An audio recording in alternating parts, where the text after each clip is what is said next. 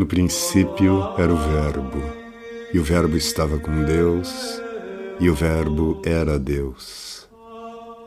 Nele estava a vida, e a vida era a luz dos homens. Boa noite, sejam bem-vindos a mais um episódio do podcast O Verbo Luz dos Homens. E hoje eu vou continuar lendo um outro capítulo agora do livro Compreender e Viver a Liturgia, do Javier Akar, onde ele trata das, de três palavras hebraicas que nós utilizamos na missa.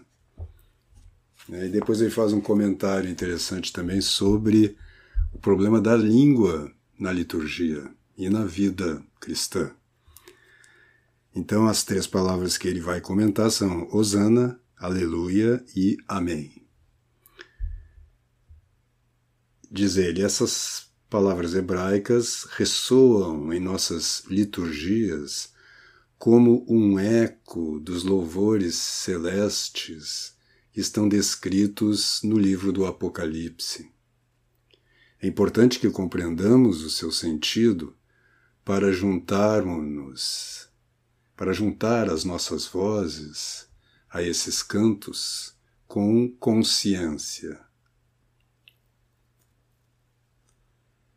Osana vem de Roshiach, Nar. Deve ser alguma coisa parecida com isso. Eu não falo hebraico, então perdoem-me os que o falam, que é o imperativo do verbo salvar. Então significa algo como salvai-nos por tua graça, ou salvai-nos, pura e simplesmente é uma aclamação que nós encontramos no Salmo 117 e que estava relacionada à, recepção, ao acolhimento do Messias quando ele chegasse, né? Exprimir o, a alegria, vamos dizer assim, e a intenção né, do povo, o pedido do povo ao próprio Messias que o salvasse.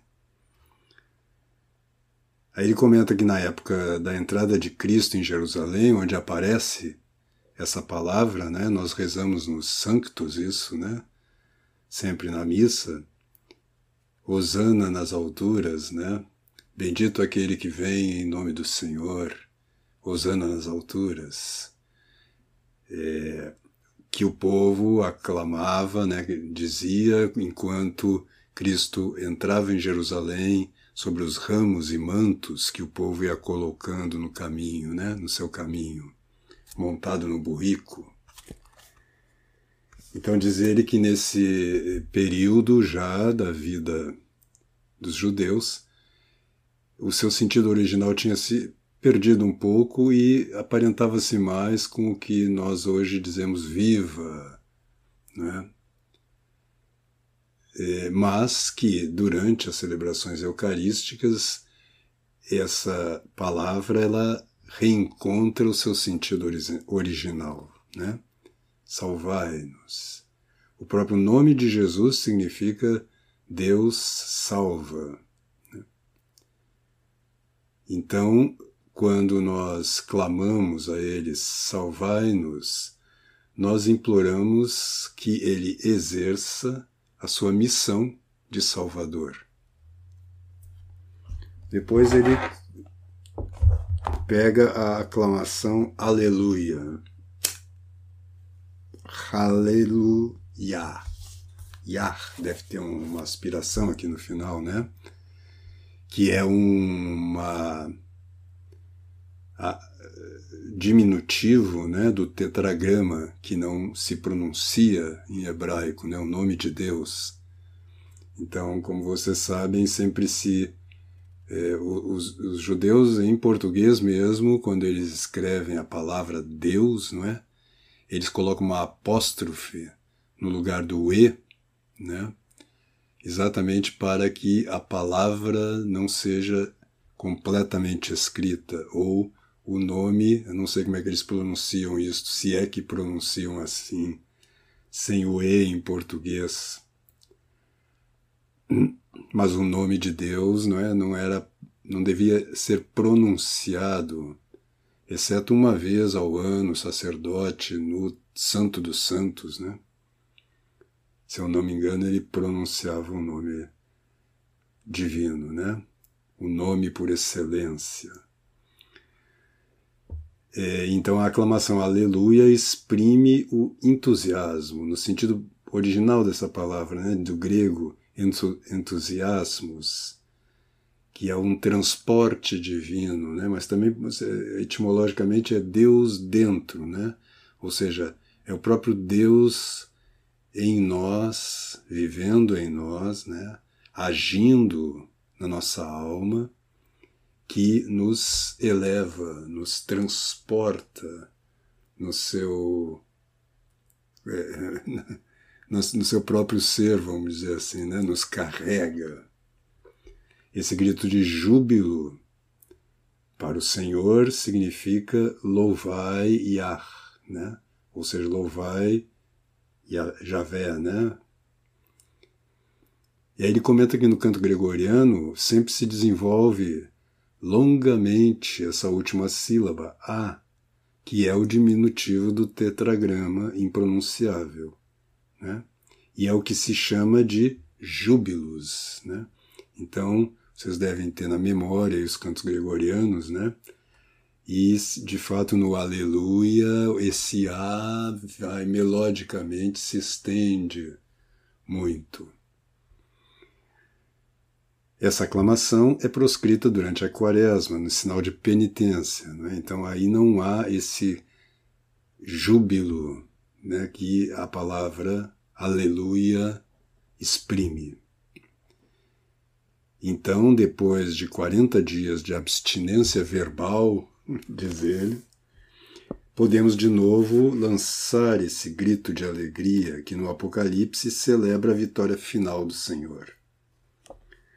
Durante toda a oitava de Páscoas, em particular, e por uma, uma última vez em Pentecostes, ou seja, nos 50 dias que se seguem ao domingo de Páscoa, o diácono canta ao final da missa, no momento em que envia o povo, um duplo aleluia, que a Assembleia repete com júbilo.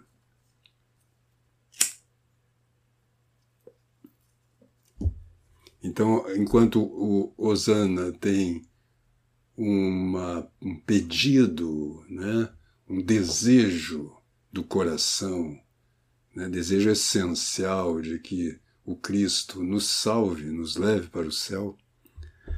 Né, o Aleluia tem um júbilo que, de uma certa forma, é fruto da própria ação de Deus na nossa alma, da presença de Deus na nossa alma, né, e do entusiasmo que isto é, nos dá. Né? o entusiasmo de que somos tomados né, com esta presença de Deus na nossa alma. É um hino de júbilo, é uma expressão de júbilo. É, e agora ele vai falar da palavra Amém, né, que ele sublinha a recorrência ao longo da missa, mas nós podemos dizer a recorrência ao longo do nosso dia, né? Toda vez que nós fazemos o sinal da cruz, por exemplo, nós terminamos com a palavra Amém, né? que vem da raiz hebraica MN. Né? Você sabe que no hebraico só se escrevia, agora tem uma notação para as vogais, né? mas só se escrevia as consoantes. Né? E essa raiz significa estar firme, estável e elas têm um duplo sentido. Primeiro, um desejo, né? ou uma. É um desejo, uma. Como é que se diz isso? Assim seja, que seja assim, né? uma intenção, né? Assim seja. Mas essa intenção, veja, esse assim seja que às vezes a gente diz só como uma afirmação ele tem um sentido também de desejo, de intenção interna, que seja assim. Seria a melhor tradução. e porque também tem uma afirmação, ela tem esse duplo sentido que é é verdade, isto é verdadeiro. Eu, acredito, eu creio firmemente nisto. Dizer amém é consentir naquilo que nós dizemos ou fazemos. É aceitar aquilo que nos ultrapassa e nos preenche e apoiarmos-nos firmemente sobre as verdades de fé enunciadas. Então, quando, especialmente as verdades que são reveladas, como por exemplo a própria Trindade, né, e a existência do céu, do inferno, que não podem ser alcançadas diretamente pelo pensamento humano, né? Nós vislumbramos, eu já insisti várias vezes e nunca é demais insistir que a fé é uma virtude da inteligência, né? Que é, ilumina a nossa inteligência. Então, quando nós afirmamos, nós dizemos o nosso Amém para uma verdade revelada, Deus misteriosamente, secretamente, lança uma luz na nossa inteligência, uma luz sobrenatural que nos faz ver nesse claro escuro, nos faz vislumbrar a verdade daquele dogma, daquela afirmação dogmática, né? Aí ainda comenta que esse, essa aceitação, essa união firme, né, ela é particularmente intensa no final da grande doxologia. Doxologia é, significa é, uma celebração, né, uma afirmação logos, uma afirmação verbal da glória de Deus, doxa, né? o termo no, ter, no final da grande doxologia, que é aquela que diz por ele, com ele e nele. A voz, Deus Pai Todo-Poderoso, né? quando no final da, da celebração eucarística, quando se vai passar a comunhão, né? antes do Pai Nosso ali. E que na tradução brasileira está por Cristo, com Cristo e em Cristo. Né? E nós dizemos no final disto Amém. Muitas vezes esse Amém é cantado né, com júbilo. Não é? Então, através desse Amém, diz o autor, nós exprimimos a nossa adesão ao sacrifício do Cristo. Né? E na comunhão, ainda essa palavra é, cotidiana, condiciona, desculpa, a recepção do corpo do Cristo. Né? O sacerdote nos diz Corpus Christi, o corpo de Cristo, e nós dizemos Amém. Ou seja, é verdade, eu creio. Né? Se você não responde o Amém, em princípio, né? o sacerdote não pode te dar a hóstia. Não é porque você não está fazendo a sua, vamos dizer, a sua adesão né? ritual a presença do Cristo nas espécie, na espécie eucarística. Né? E ele observa uma coisa interessante que também, além dessa afirmação da nossa fé, né, nós dizemos o nome do Cristo né, que aparece no Apocalipse, quando ele diz: Eu sou o Amém, a testemunha fiel e verdadeira, o príncipe da criação de Deus. O princípio da criação de Deus. Princípio. É, ou seja, nós tem um duplo sentido esse amém. A gente tem essa, essa acepção de afirmação da nossa fé e também amém é o próprio nome do Cristo. Então é como se sacerdote nos dissesse o corpo de Cristo e nós disséssemos novamente o nome de Cristo, mas agora o nome que aparece no Apocalipse, né? a revelação do Apocalipse. E ele faz uma última observação aqui, aliás grande, mas eu vou ler só um trechinho, que é bastante interessante ainda a respeito da questão da língua, né? no caso o hebraico, que além do hebraico há duas outras línguas que são usadas na liturgia latina, né? o grego e o latim. Né? Em outras liturgias, como a maronita, por exemplo, é, é usado, além do português, na, aqui no Brasil, é usado o aramaico e o grego também. O grego é usado em todas porque os evangelhos, todo o Novo Testamento, na verdade, é, foi escrito em grego. Chegou para nós em grego, se a gente levar em conta que o Evangelho de São Mateus foi escrito, dizem os estudiosos, em hebraico. Mas nós não temos essa versão, nós temos a versão já em grego. Então, o grego é uma língua litúrgica para a igreja.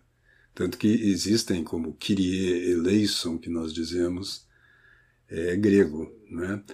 É, diminuiu muito, né? nós não usamos quase o grego nas nossas liturgias latinas, o que é uma pena, porque é bonita essa liga, essa é, esse uso de, das três línguas, né? a língua do povo, que está, com, está comemorando ali, está realizando a liturgia, e o hebraico e o grego e o latim.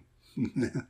Então você poderia ter quatro línguas aqui presentes na liturgia, né? E ele lembra que essas três línguas, o hebraico, o latim e o grego, estão na própria cruz.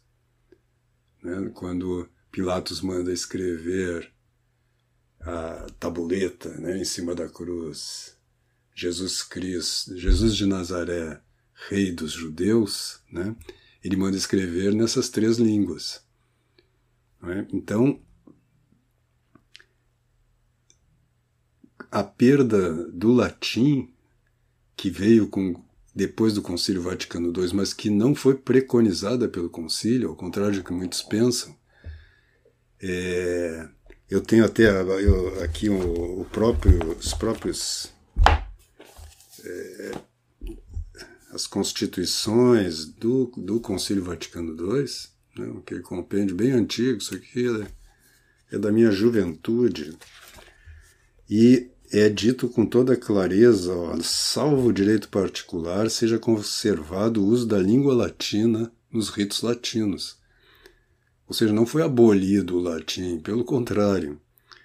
Contudo, já que, ou na missa, ou na administração dos sacramentos, ou em outras partes da liturgia, pode, não raro, o emprego da língua vernácula ser muito útil ao povo, permite-se dar-lhe um lugar mais amplo, principalmente nas leituras e admoestações, em algumas orações e cânticos, etc., conforme as normas que eles vão, que o próprio concílio aqui vai colocar mais adiante. E em outro momento aqui, eles chegam a dizer os, os, os padres do concílio, né, que os fiéis devem saber, mesmo que se use muito a língua vernácula, pelo menos o Pai Nosso e o Credo em latim. Então, seria da gente recuperar isso, até porque o português né, tem a sua raiz no latim e no grego. Então, o estudo do grego e do latim, que era comum até a década de 60, depois ele foi sendo substituído pelo inglês, né? É, é, que é uma língua que tem uma outra raiz, né? tem também palavras ali latinas, enfim, é, mas nós perdemos muito. Eu sempre insisto isso com os meus alunos, que nós temos que estudar um pouco de grego e de latim, como Shakespeare, né, que dizia que tinha pouco grego e menos latim, é, porque nós compreenderíamos melhor a nossa língua. E a, a como que a, a, etimologia é como a arqueologia das palavras, né?